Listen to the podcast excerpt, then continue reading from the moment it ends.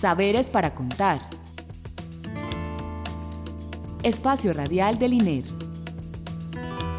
Instituto de Estudios Regionales. Universidad de Antioquia.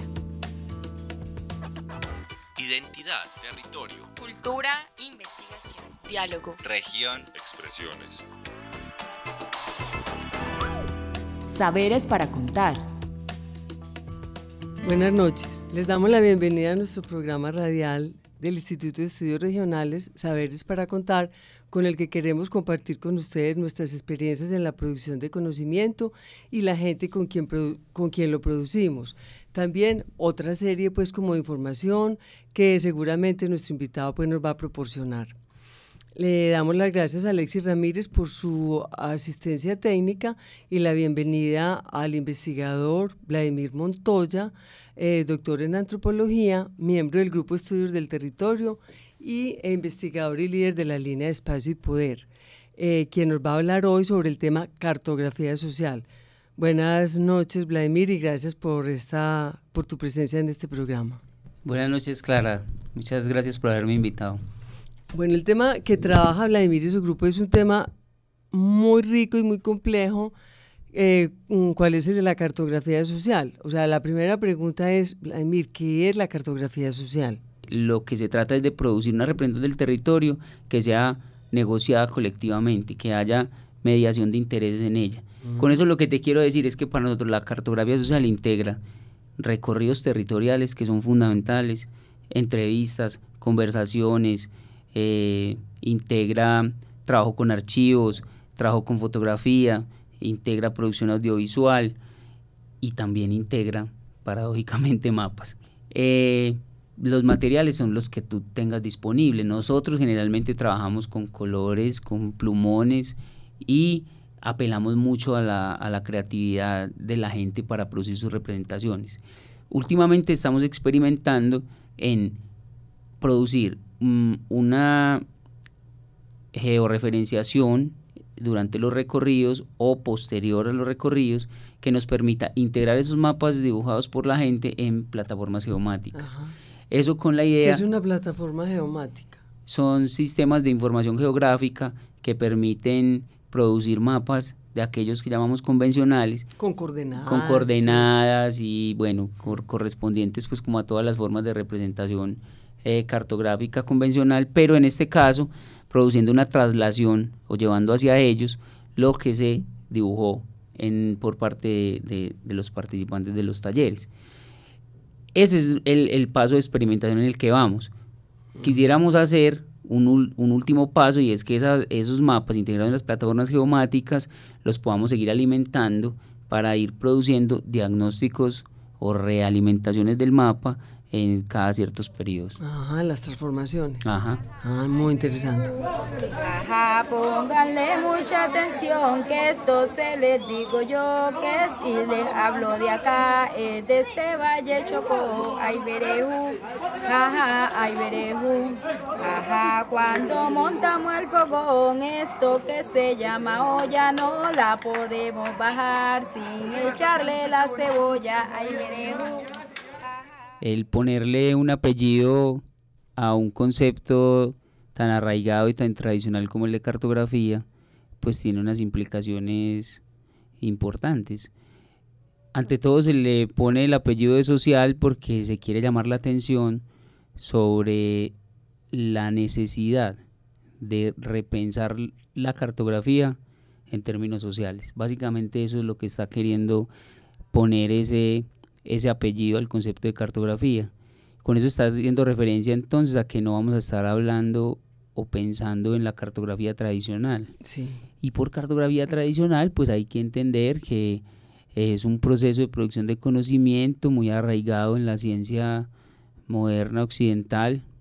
La cartografía fue fundamental en el desarrollo del pensamiento científico positivista contemporáneo. Eh, cuando inicia su, su digámoslo así, su, consolidación, porque en realidad la cartografía es una práctica muy antigua, es, precede a la escritura, o hacíamos mapas antes de, de escribir, es una forma de codificación y de representación entonces bastante antigua, pero con el desarrollo del, de los viajes y la expansión marítima del siglo XV y siglo XVI es cuando cobra como una vigencia y un auge fundamental. Pero me parece que es muy clave, Vladimir, para nosotros que no sabemos bien pues esa diferencia entre cartografía tradicional y social. Esa tradicional que específicamente representaba en los mapas como cierta apropiación de los territorios, ciertas formas de exclusión o qué, cómo, cómo entenderlo.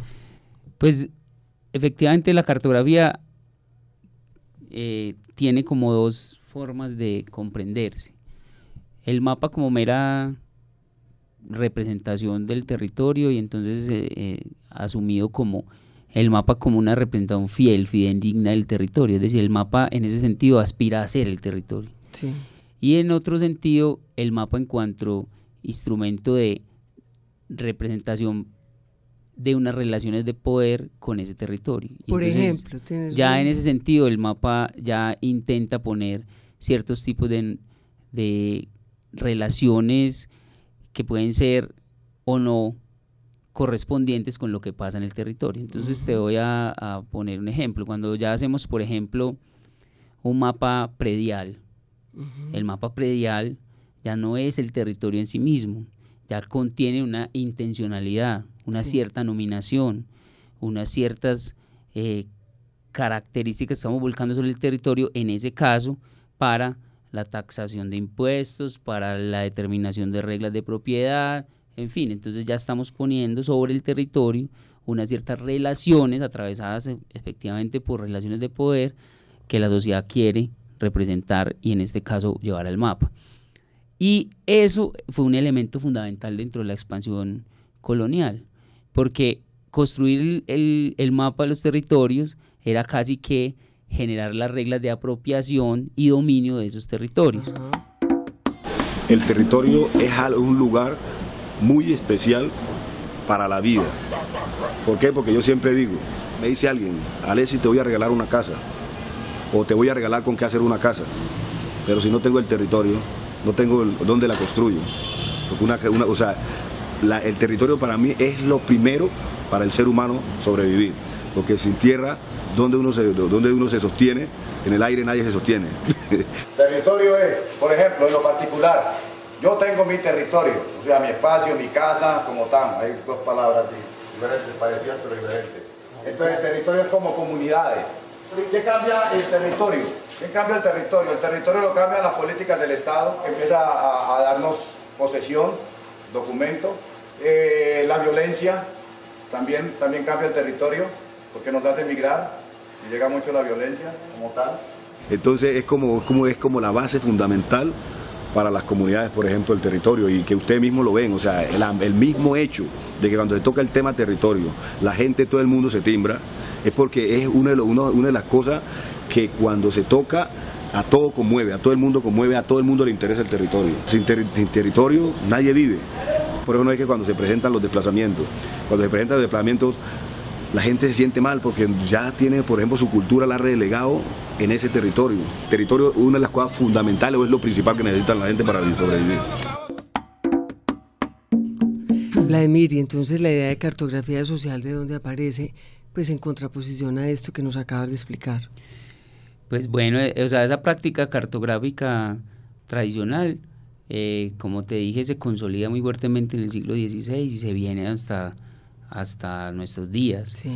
Pero en el contexto de la descolonización del mundo, se vuelve un objeto de crítica a los mapas. Como los 60 o qué? Los 60, los 70, mm. o sea, todo lo que fue la descolonización, la última descolonización del mundo, por lo eh, ahí hay una crítica epistemológica, una crítica a las formas de dominación ideológica y, por medio de, la imposición de los conocimientos de otros. Entonces, en ese, en ese contexto eh, emerge una crítica también a las formas de representación del territorio vía esos mapas convencionales. En nuestro país eh, es esencial el contexto eh, caldeado de los años 70, donde en el contexto de la investigación y acción participativa se comienzan a acompañar los movimientos de defensa y recuperación de los territorios étnicos y campesinos con estrategias de visibilización y de, si se quiere, de, argumentación académica de la validez de sus derechos territoriales. Entonces, en, en, esa época empiezan a hablar de mapas parlantes, usted va a escuchar eh, en los precursores pues, de esa de la metodología de la investigación participativa, no hablan específicamente de cartografías sociales, pero sí hablan de, de mapas parlantes. ¿Qué son como, Son mapas eh, dibujados en, en, en, los territorios, recorriendo esos territorios y ah. con escenarios de pasado, presente y futuro. Son mapas que se tematizan de acuerdo como a, la, a las experiencias concretas en los territorios. Casi siempre están muy ligados al tema de la defensa o de la recuperación territorial de grupos indígenas. Eso básicamente lo vas a encontrar en, en, el, en el contexto del Cauca y el Nariño, por allá en el, altiplano, en ese macizo colombiano, donde se dan esos procesos. Y ahí tiene un desarrollo eh, o el germen pues, de, de, la, de la cartografía social en el contexto de la IAP. ¿Qué es eso de la IAP? No, la investigación de acción participativa es una metodología que intenta desestabilizar o por lo menos poner en cuestión la manera en la que la ciencia social se había relacionado con aquellos que llamamos objeto de estudio. El maestro Falsborda pues es el, el, gran estandarte de, este, de esta metodología, pero también ahí están los trabajos de Luis Guillermo Vasco, de Víctor Bonilla, en fin. Y lo que ellos están promoviendo, como te, te dije, en ese contexto de los años 70 en el cual hay toda una movilización social en Colombia, es el darle un sentido crítico, pero también social, a la misma ciencia social. Es decir, no están cuestionando el que la ciencia se baste por sí misma, el que la ciencia sea un asunto de elucubración académica descontextualizada y que requiere más bien una conexión, una vinculación con el movimiento social. Sí. Que el eh, conocimiento tiene que tener una pertinencia y cobra sentido en tanto es situado, localizado, compartido y generado de manera colectiva. Sí, es darle voz a esos movimientos sociales, a esas culturas y a las eh, organizaciones y grupos pues, de los distintos territorios, como has dicho, pues con organizaciones indígenas y demás. Pero bueno, ¿por qué empieza a ser tan importante en esos movimientos sociales que estar describiendo en los 70 el tema de territorio que es el que está detrás del asunto cartográfico. ¿Por qué es tan importante, cobra tanta importancia? Pues eso sí tiene que ver básicamente con la estructura de nuestra propia sociedad. Usted seguramente que ha estudiado y ha estado tanto en Urabá lo sabe, porque nosotros vivimos en una sociedad con una muy injusta distribución de la tierra. Y esa injusta distribución de la tierra se ha visto reflejada en desposesión, en expulsión, en confinamiento, en toda una serie de presiones sobre las comunidades indígenas, afrodescendientes o campesinas que son eh, presionadas para que sus territorios sean puestos al servicio de otros intereses distintos a los propios. Entonces, en los años 70 es cuando se vive como la, eh, el, el, éxtasis o la, euforia. el estallido de ese conflicto social. Veníamos de unos años en los cuales la violencia, precisamente por el problema agrario, había estado en primer plano de la vida nacional, pero en los 70 se presenta como la oportunidad de un reformismo. Está el reformismo agrario propuesto de, incluso pues a nivel gubernamental con la conformación de la Asociación Nacional de Usuarios Campesinos, pero prontamente los movimientos sociales se desligan de eso y dicen, no, pero es que ahí también nosotros necesitamos nuestras propias vías y por, y por la vía del reformismo eh, institucional no, no parece que nos estén dando respuesta a lo, a lo que queremos. En ese contexto hay apelación a distintos recursos, a los movimientos sociales cogen mano de distintos asuntos. Entre esos, el tema de la cartografía se vuelve importante, porque se reconocen que si el otro representa mi territorio, difícilmente llegará a representar en él mis propios intereses. Claro.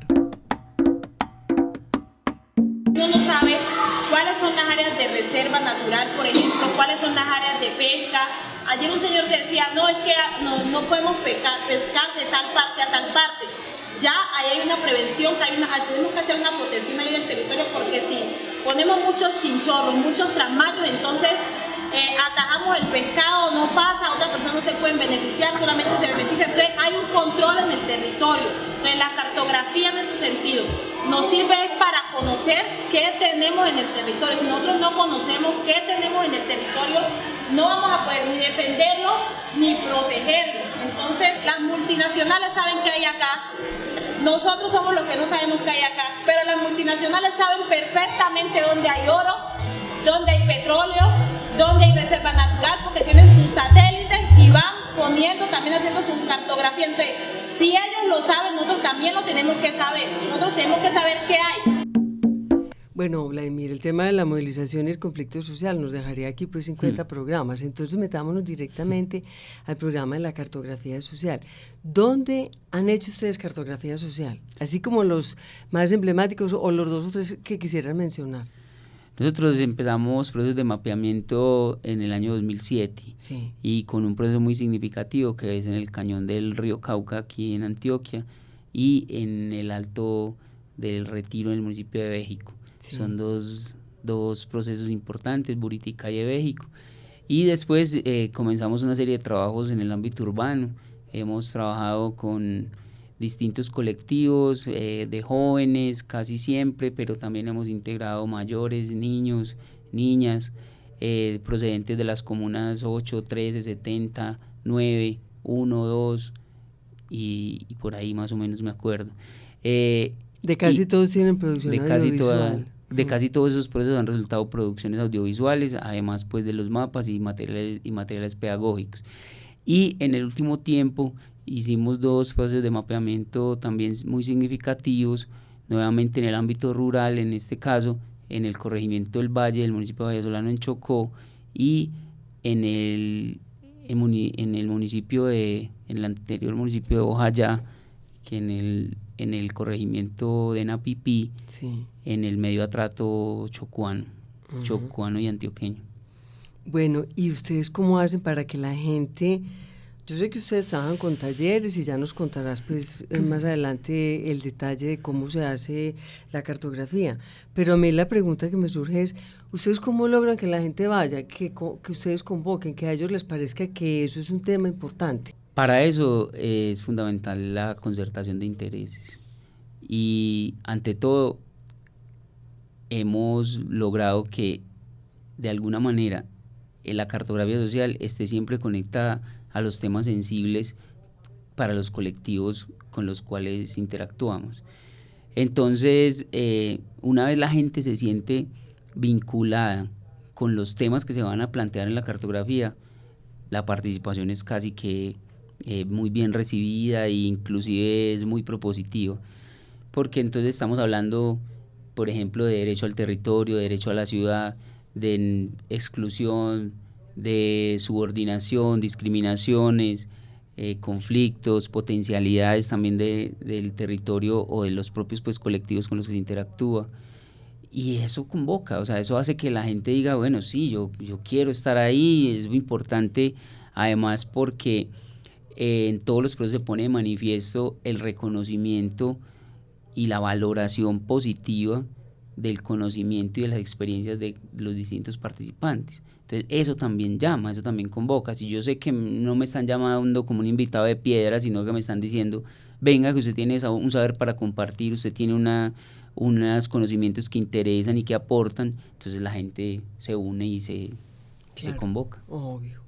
Y nos, ¿te gustaría que entráramos a un tema, a una experiencia particular?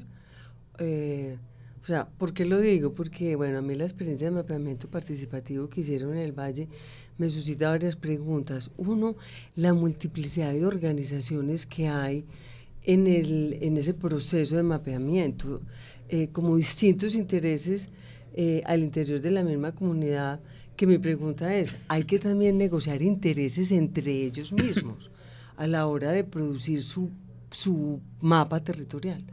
¿O cómo se da esa relación interna?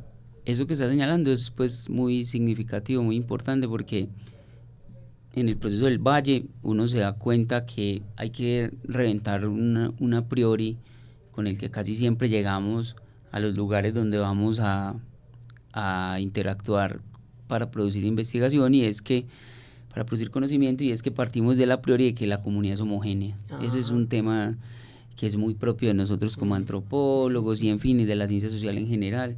Imaginamos la comunidad como un todo. Y no, o sea, justamente eso es una priori que impide que podamos acercarnos con propiedad a los procesos territoriales que se están dando allí. En el caso del Valle, eh, nosotros en el proceso nos pudimos dar cuenta de las diferencias internas, de las discrepancias en la interpretación de ciertos conceptos, de las discrepancias en, o de las diferencias más bien o alternativas en los procesos de gestión del territorio. Y eso fue muy importante. Y eso se dio a través de qué? A través del acercamiento, por ejemplo, con los colectivos de mujeres que entonces estaban marcando ciertas distancias frente a eh, los otros colectivos, en este caso de hombres, y, los, y, también de las distintas agremiaciones, porque entonces se da uno cuenta que la gente se agrupa alrededor mucho de la actividad económica y que esa actividad produce unos procesos de identificación con el territorio que también son diferenciales. Claro. Eso no significa que la comunidad este, no exista o que, o que se reviente la idea de comunidad, no, eso significa es que esa, esa misma noción de comunidad y ese caso de identidad es procesual, es dinámica y por supuesto es localizada y tiene un componente territorial muy importante. Y ustedes como línea de espacio y poder lo que más enfatizan es que en el territorio hay distintas formas de poder, así pertenezcan a la misma comunidad. Principalmente yo como pescador en la parte de mapamiento, porque uno aprende a ver los sitios de pesca, no hablamos más de los sitios de pesca, algo tradicional que uno ha manejado. Eh, conoces dónde se da tal tipo de agriculturas y además se presta para, para poder presentar propuestas al Estado, qué sé yo, en nuestro territorio como tal. Entonces es interesantísimo saber qué tenemos, saber dónde estamos, qué es lo que, lo que es la riqueza que tenemos o la pobreza que tenemos. Entonces es interesante. Esta cuestión nos ha servido de mucho y nos servirá de mucho. Y no solo a nosotros como pesqueros, a todo el mundo. Porque por alguna razón la gente necesita, la gente necesita movilizarse. Aquí llega el turismo y el turismo le dice a un lanchero, lléveme a, a, la piedra San Telmo de pronto el lanchero no conoce la piedra de San Telmo y abre el mapa y dice, ah, no, nos queda bien, nos queda acá tantos metros de la orilla de Junay, al frente de Junay, el tipo se va de una vez allí. Entonces, para nosotros es algo muy importante. Nosotros podemos conocer nuestro territorio y además lo conozcan nuestros hijos. Es muy benéfico para nosotros porque cuando vengan las multinacionales, las grandes empresas, el Consejo Comunitario como tal debe conocer su territorio debes saber dónde está, qué se hace. Entonces esta cartografía es muy importante para nosotros.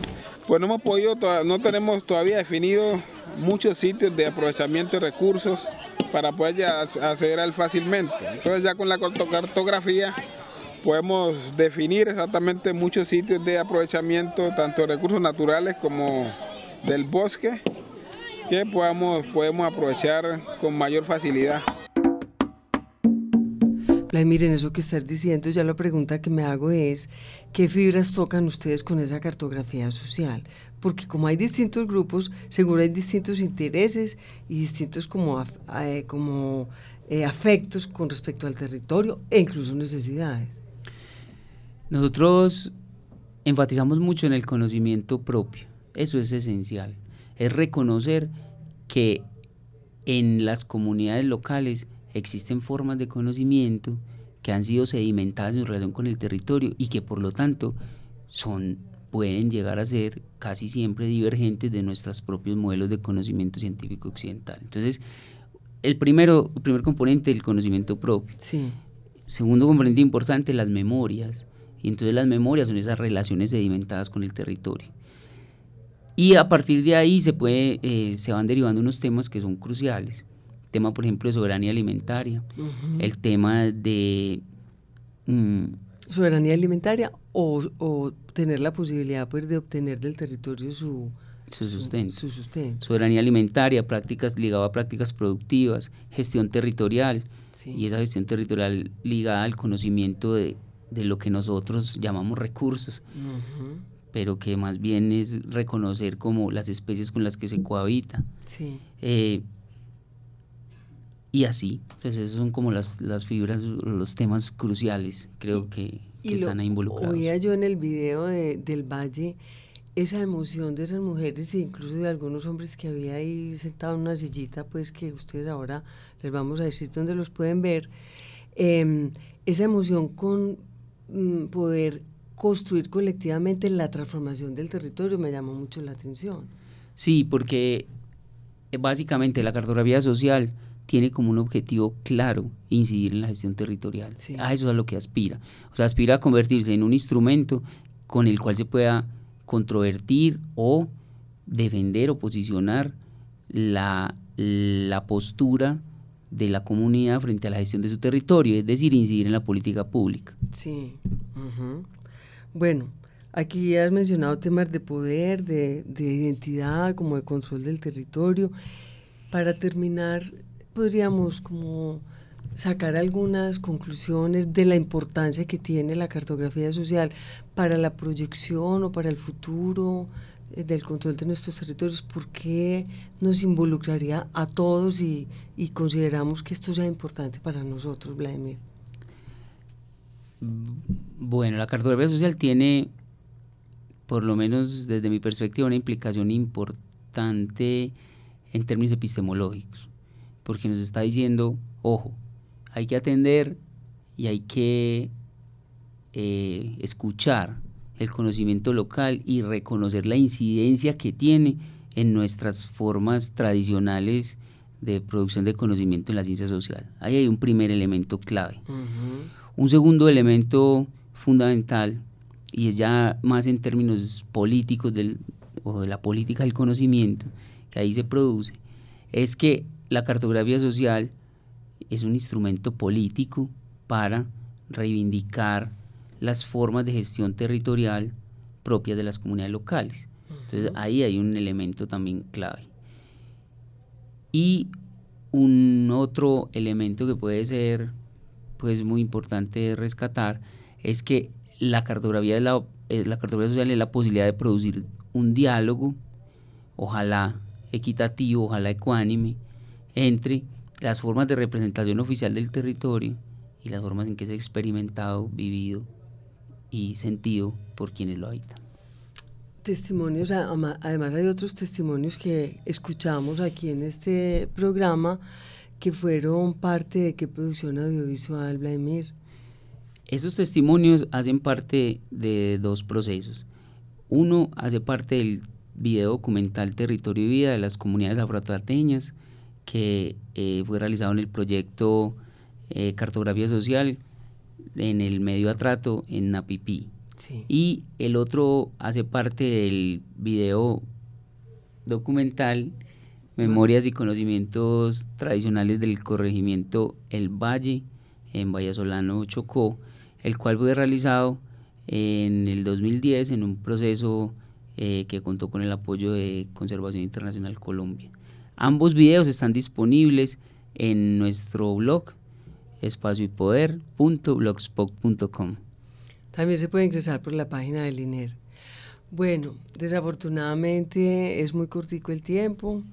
Eh, como vieron, Vladimir tiene mucho para contarnos, pero tenemos que cerrar em, diciéndoles pues para finalizar que nos pueden escribir al correo saberes también estamos en Twitter y en Facebook y em, nos vemos pues el próximo lunes dándole las gracias a Alexis Ramírez por la asistencia técnica, a Caterine Montoya y a Alicia Reyes en la realización del programa y a Oscar Pardo en la edición.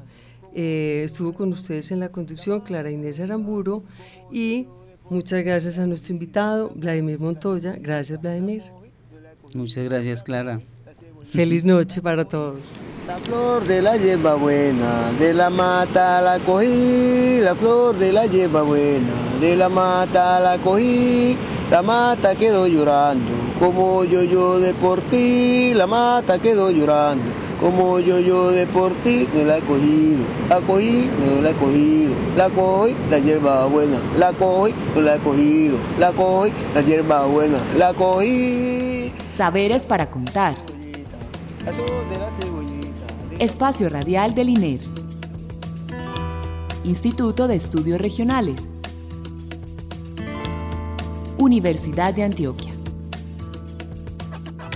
Identidad, territorio, Cultura, investigación, diálogo. región, expresiones. Saberes para contar.